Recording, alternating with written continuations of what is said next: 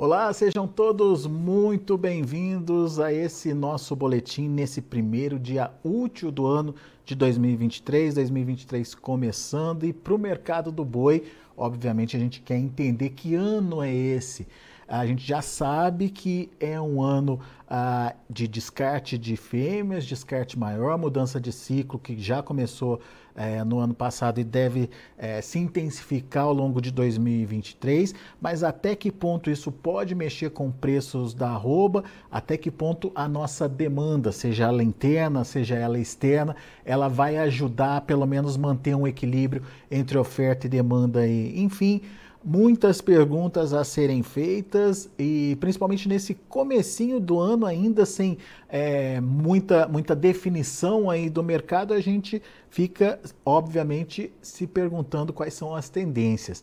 E vamos para lá, Vamos lá para Bebedouro, interior do São Paulo, onde está o meu amigo Iberville Neto, médico veterinário, diretor lá da HN Agro. Seja bem-vindo, Iberville, um ótimo ano para você e que a gente possa aí é, começar o ano com o pé direito, principalmente no setor da pecuária, né, Iberville? Seja bem-vindo, meu amigo. Olá, Alexander. Olá a todos. É um prazer, Alexander. E, e é, retribuo os votos aí. Desejo tudo de bom para para toda a equipe Notícias Agrícolas, para você, para a família e para quem nos assiste, que, que seja um ano aí de, de superar os percalços que, que possam vir.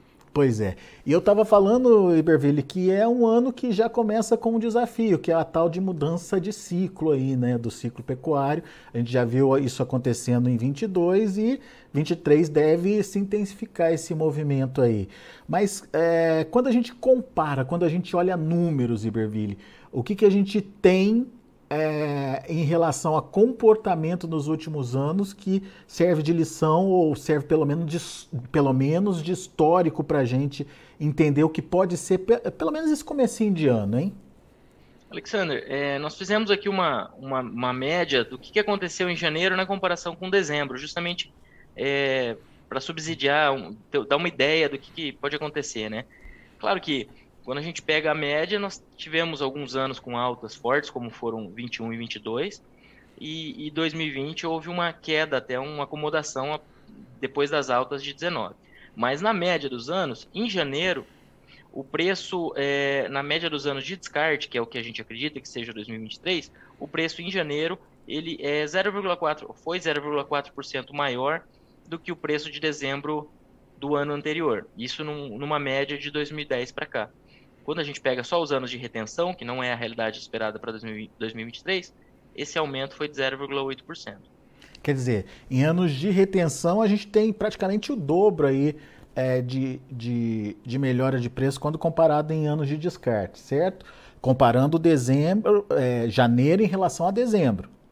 Isso, isso. São, de, de maneira geral, as movimentações são relativamente tímidas, mas positivas em ambos os grupos e, e o dobro de, da alta, embora tímida, no, no para o grupo de retenção. Vamos traduzir, vamos traduzir isso em números. É óbvio que aqui a gente está fazendo é, contas, simulações, né, Iberville? Mas vamos tomar como base o, a média da arroba em dezembro. Quando a gente adiciona aí esse possível ganho em janeiro, a gente vai ter uma arroba que modifica muito, não?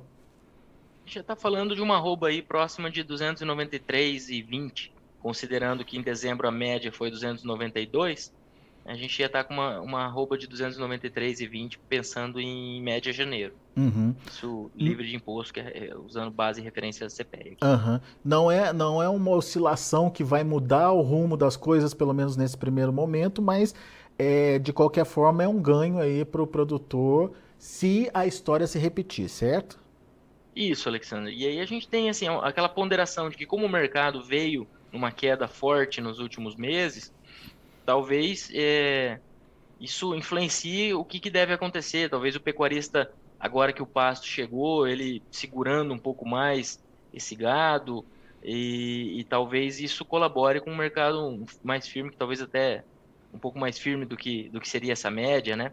É, a gente não acredita em um mercado explodindo em janeiro, não é o cenário esperado, mas pelo histórico, janeiro tem sido um ano de, de preços firmes nos últimos anos, é, na média, né?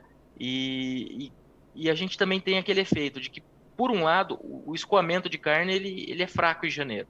É, nós temos exportações normalmente é, num ritmo mais lento, é, de, de, olho nos Estados Unidos, né, porque os Estados Unidos aceleraram no começo do ano passado, a gente tem que acompanhar isso, mas de maneira geral as exportações no começo do ano são lentas, e no mercado doméstico a gente tem um, um cenário de contas, impostos que incidem nesse período. Então, escoamento costuma ser lento, só que paralelamente a oferta de gado também não é das maiores, porque o, o pecuarista está voltando de, de férias, voltando do final do ano, ele está com aquele gado na pastagem, que é um gado que não tem data de validade como tem o, da, o gado de confinamento.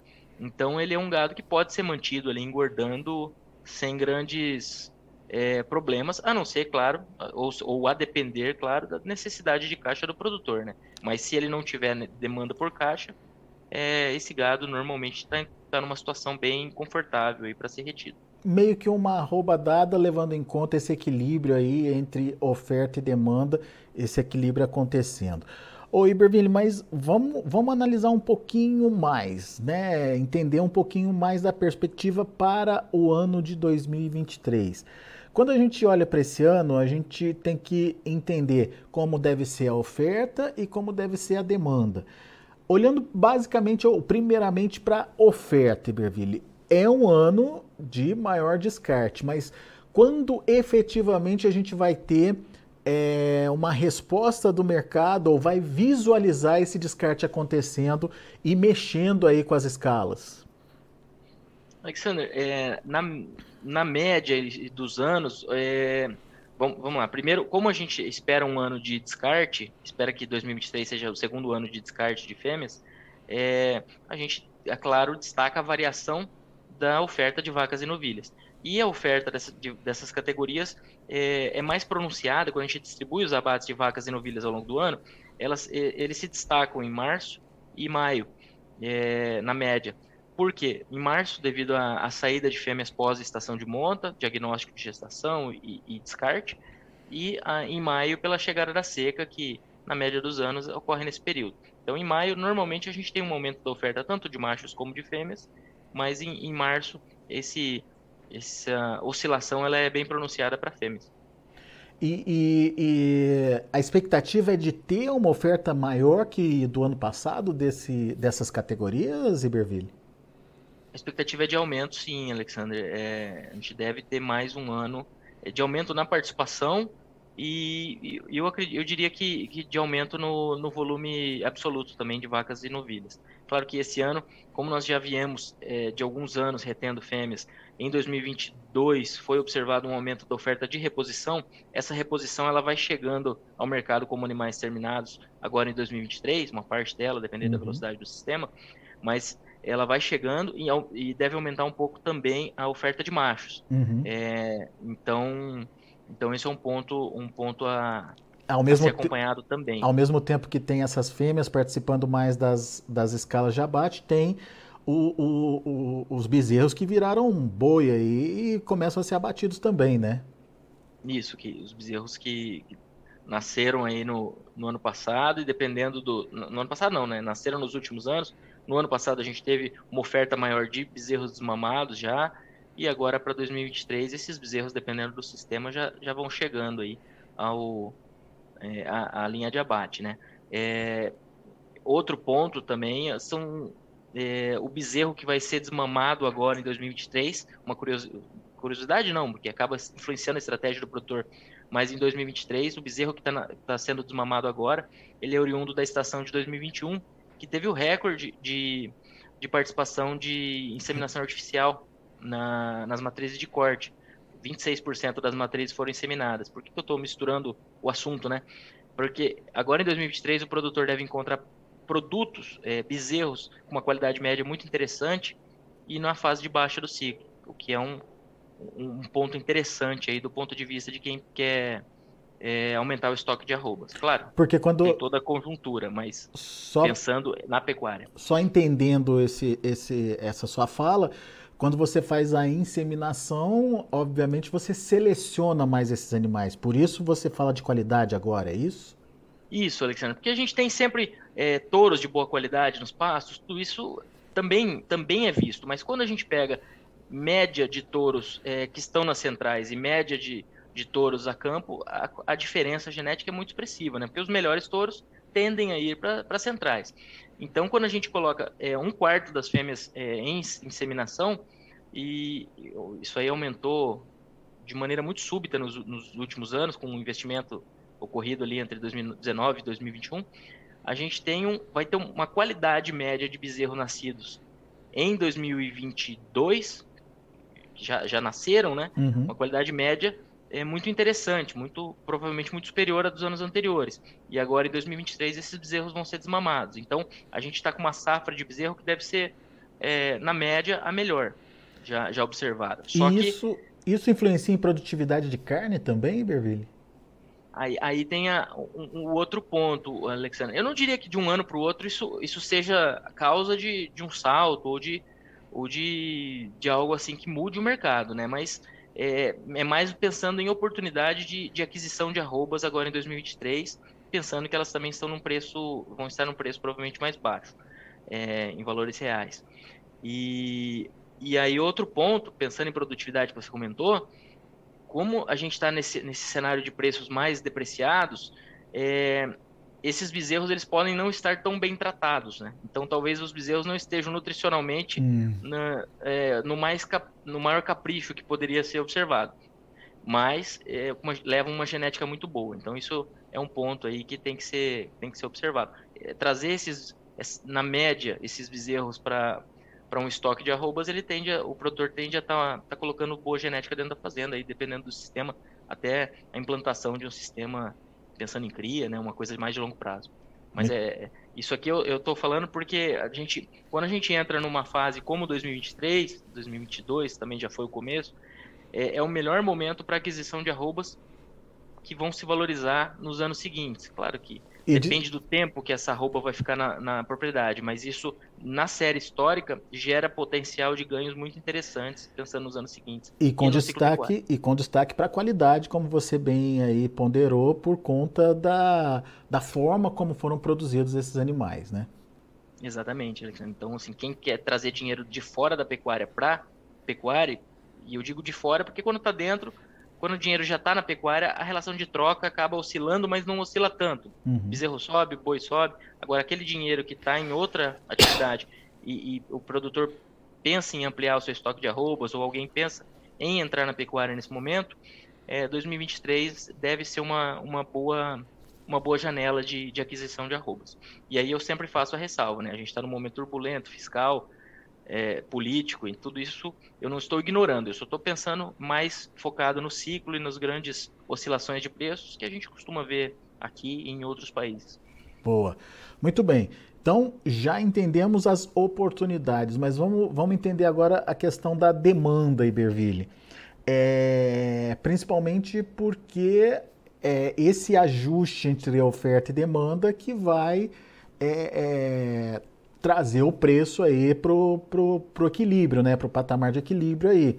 O que, que a gente pode esperar da demanda? Vamos começar com demanda interna. O que, que você está vendo Sim. aí, principalmente nesse início de mês e início de novo governo, inclusive, né?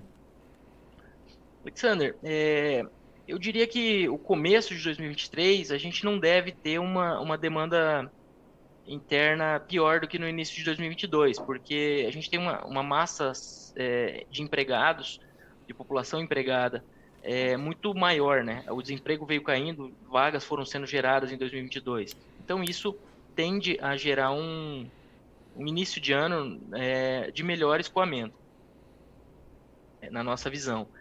Só que ao longo do ano a gente tem que acompanhar muito de perto o que vai acontecer do ponto de vista fiscal, do ponto de vista de ações é, que forem sendo tomadas pelo novo governo. É, então, nós, essas questões fiscais todas, elas pressionam a inflação, elas pressionam, por, por sua vez, a taxa de juros. É, o, o dólar costuma, e já hoje de manhã, por exemplo, já estava um pouco mais volátil, e no caso subindo.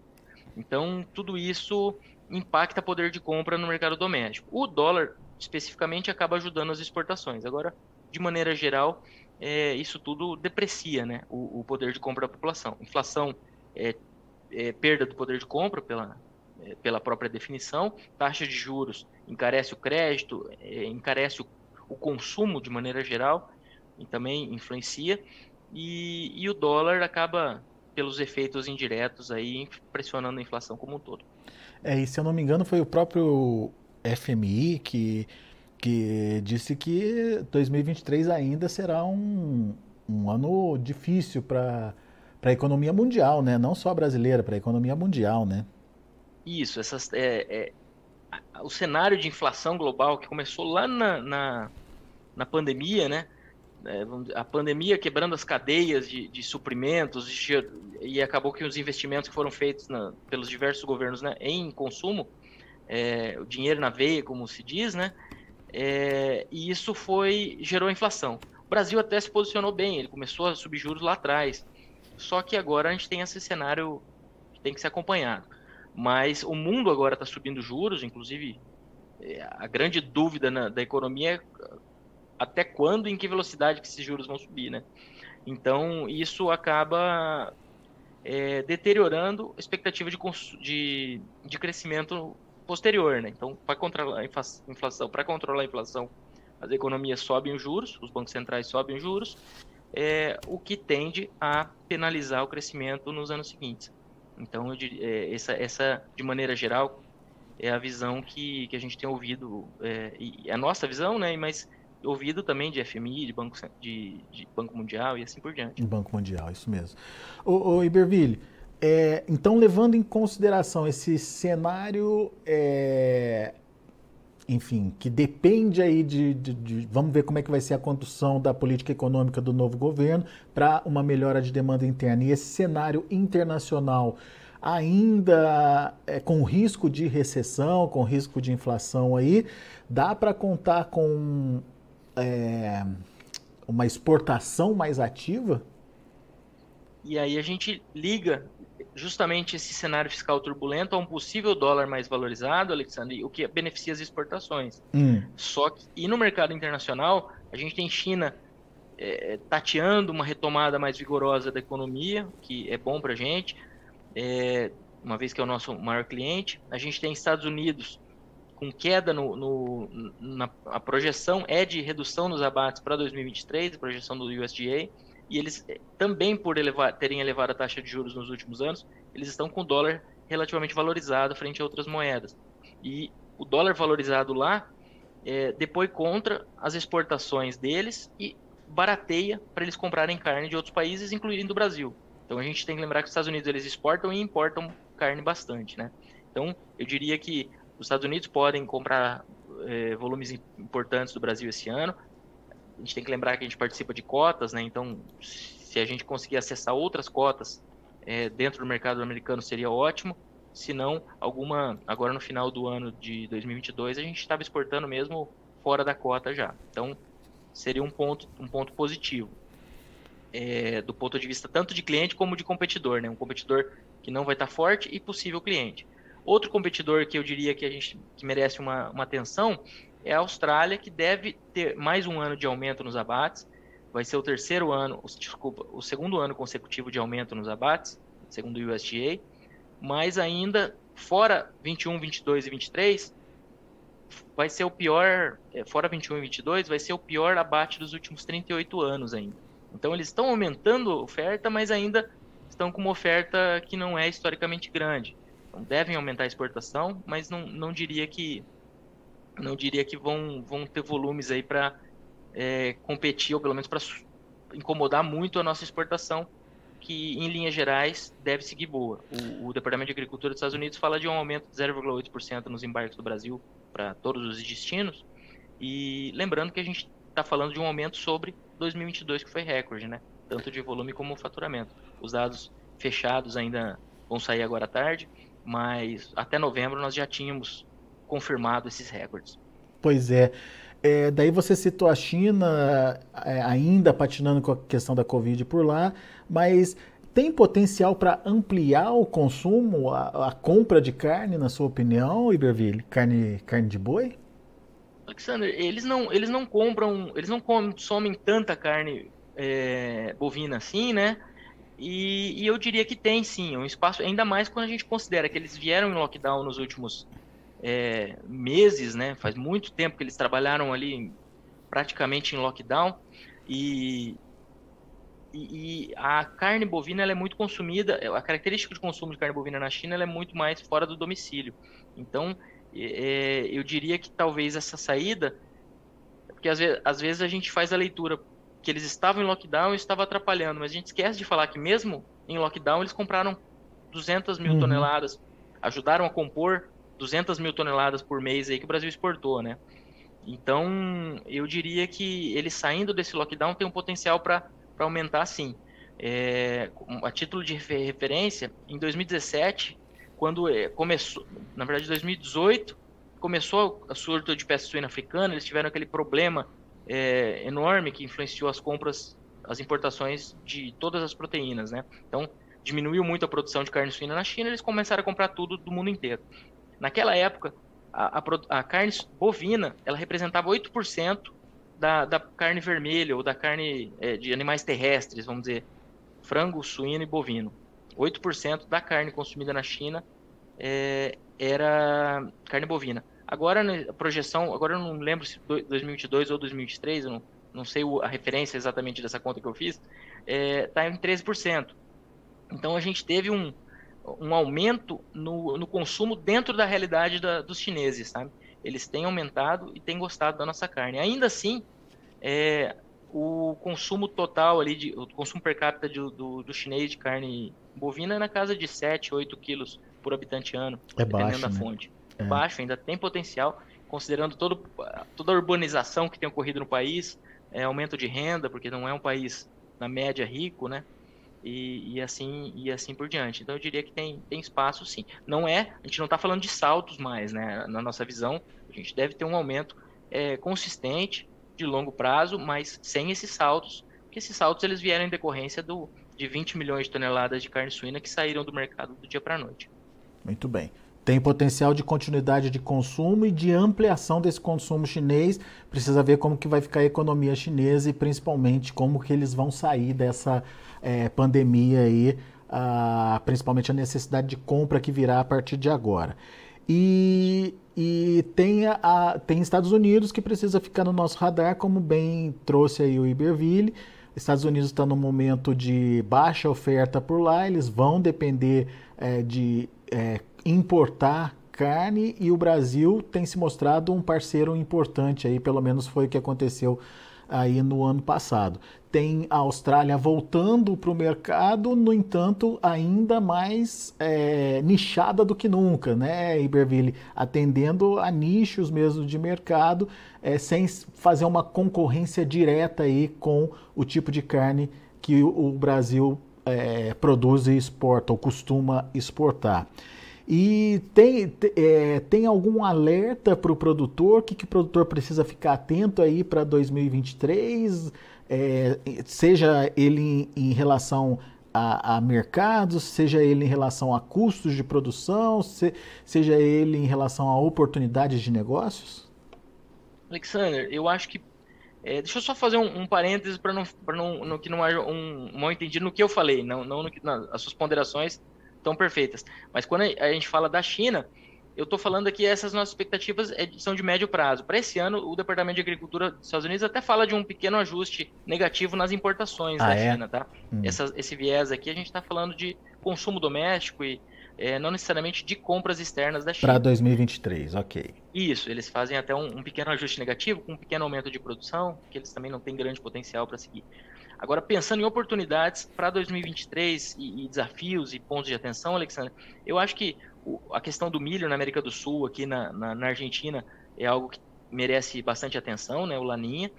É, mais adiante, a gente está falando de.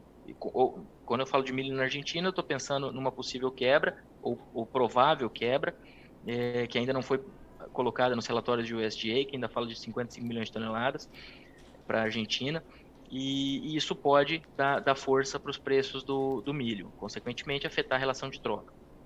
É, depois, pensando no segundo semestre, já, a gente está falando já de El Ninho de novo, mas aí tem, tem muita, muita água para rolar, muita, muita coisa para ser acompanhada, de em que época isso vai chegar, a tempo ou não de impactar é, a produção. É, e pensando na pecuária, no, nos preços de venda, eu diria que, no cenário de venda, eu diria que para o segundo semestre, um ponto de atenção para o produtor é que talvez, pelo termo que foi feito em bastante volume em 2022, tal, talvez o produtor tenha ainda mais interesse em fazer esse termo em 2023, tá? É, por quê? Porque teve produtor que tentou vender esse gado e via escalas para 15, 20 dias e em alguns casos precisou colocar boiada sem, sem preço na escala, tá? Então, é, isso em decorrência de um cenário de um pouco maior oferta, mas também influenciado pelo termo. Então, o termo também teve esse efeito. E aí, eu, na nossa visão, isso deve retroalimentar o interesse pelo termo. Então, apesar do termo ser, ter sido um dos problemas da precificação do boi esse ano, a tendência é que o pecuarista que não fez se interesse por fazer nesse próximo ano. E aí deixa um, um cenário ainda mais arriscado para quem não é, pensa em né? fazer o termo. E aí eu estou falando o termo ou, ou, travar via bolsa, né? As duas oportunidades são, são válidas. Lembrando que o termo tem a vantagem da escala e a bolsa a vantagem de você é, fazer e desfazer a operação do jeito que você achar melhor. Né? Perfeito. Muito bom, belas dicas. Iberville, meu amigo, obrigado mais uma vez por estar aqui com a gente, por nos atender nesse primeiro dia útil do ano aí. E a gente renova essa nossa conversa aí à medida ah, que o mercado vai avançando, que as coisas vão acontecendo e que vão se clareando também as oportunidades aí para a pecuária brasileira. Obrigado por enquanto por nos ajudar a dar esse pontapé inicial no ano. Obrigado, Alexander. É um prazer. Contem conosco agora em 2023. Um abraço. Valeu, um abraço para você. Tá aí Berville Neto, uh, lá da HN Agro, trazendo informações do mercado aqui pra gente, mercado do boi, que começa efetivamente a se desenrolar nessa segunda-feira, 2 de janeiro de 2023. Daqui a pouco a gente volta com mais informações e outros destaques, mas antes vamos ver como é que tá a B3, a gente já tem movimentação na B3? Muito pouco, movimentação fraca por lá também. Fevereiro, 290 reais, com queda de 0,43%. Os demais vencimentos sem negociação. O indicador CPE encerrou a última sexta-feira, dia 29, a R$ 286,85, com uma queda de 0,55%. São os números atualizados do mercado do boi. A gente vai ficando por aqui. Agradeço a sua atenção e a sua audiência.